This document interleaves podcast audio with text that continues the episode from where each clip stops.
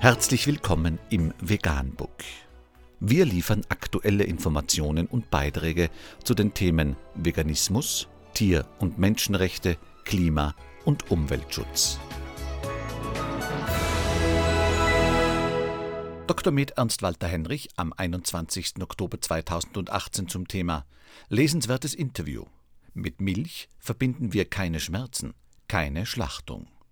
Unter www.sz-magazin.süddeutsche.de ist nachfolgender Artikel erschienen. Wie kommt die Kuhmilch in den Tetrapack? Die Fotografin Manuela Braunmüller hat den Weg dieses alltäglichen Nahrungsmittels von der Besamung der Kuh bis zu ihrer Tötung begleitet. Grüne Wiesen kommen dabei nicht vor. SZ-Magazin. Ihre Bachelorarbeit haben Sie der Kuhmilch gewidmet. Ein Jahr haben Sie recherchiert und fotografiert. Warum haben Sie sich für dieses Thema entschieden? Manuela Braunmüller.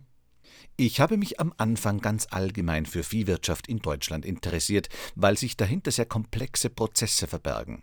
Tierische Produkte herzustellen, also ein Tier in die Welt zu setzen, ist energetisch sehr aufwendig und die Kuhmilch hat sich als repräsentatives Produkt angeboten. Inwiefern? Ich wollte den ganzen Prozess darstellen, zeigen, wie durchgeplant dieser ist. In unserer Gesellschaft wird Kuhmilch als eine natürliche Flüssigkeit, als Nahrungsmittel angesehen. So wie Wasser aus dem Hahn kommt, wird Milch aus dem Tetrapack getrunken. Wie die Herstellung tatsächlich aussieht, das wissen die wenigsten. Und dieses Paradoxon zwischen dem natürlichen Produkt und dem aufwendigen Herstellungsprozess wollte ich abbilden. Ihre Arbeit haben sie in sieben Kapitel unterteilt: Besamungsstation, Labor, künstliche Besamung, Kalb, Melken und Schlachten. Ja, weil ich den kompletten Lebenslauf einer Milchkuh darstellen wollte. Die steht in meiner Arbeit im Zentrum, deshalb habe ich das Projekt bewusst Kuhmilch genannt und nicht Milchkuh. Das Produkt konsumieren wir jeden Tag, aber nicht jeden Tag streicheln wir eine Kuh. Wenn es um das Thema Kuhmilch geht, dann kann man sich schnell in verschiedenen Unterpunkten verlieren.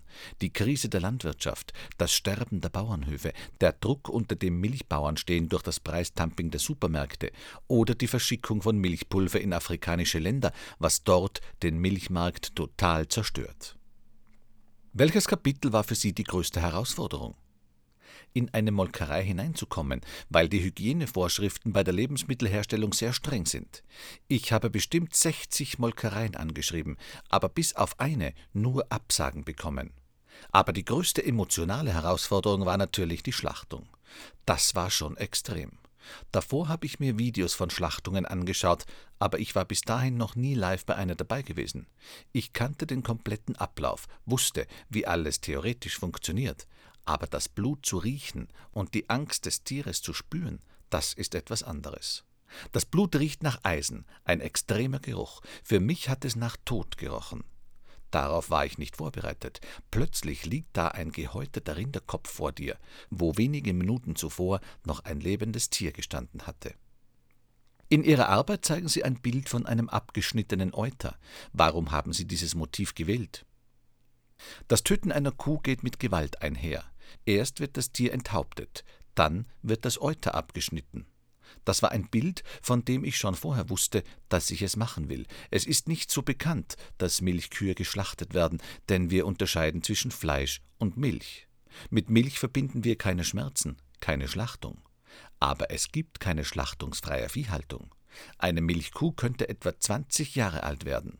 Aber normalerweise wird sie nach etwa fünf Jahren geschlachtet.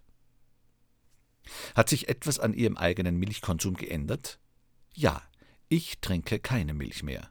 Ernährung ist ja ein emotionales Thema, aber es ging mir nicht darum, irgendjemand abzuschrecken, sondern allein darum, die Kuhmilchherstellung in industrialisierten Ländern zu zeigen. Das Bild vom Bauern, der bei Sonnenaufgang eine Kuh mit der Hand melkt, ist einfach veraltet. Durch unseren massenhaften Konsum hat sich das so verändert. Bei Kuhmilch geht es primär um wirtschaftlichen Profit. Vegan, die gesündeste Ernährung und ihre Auswirkungen auf Klima und Umwelt, Tier- und Menschenrechte. Mehr unter www.provegan.info.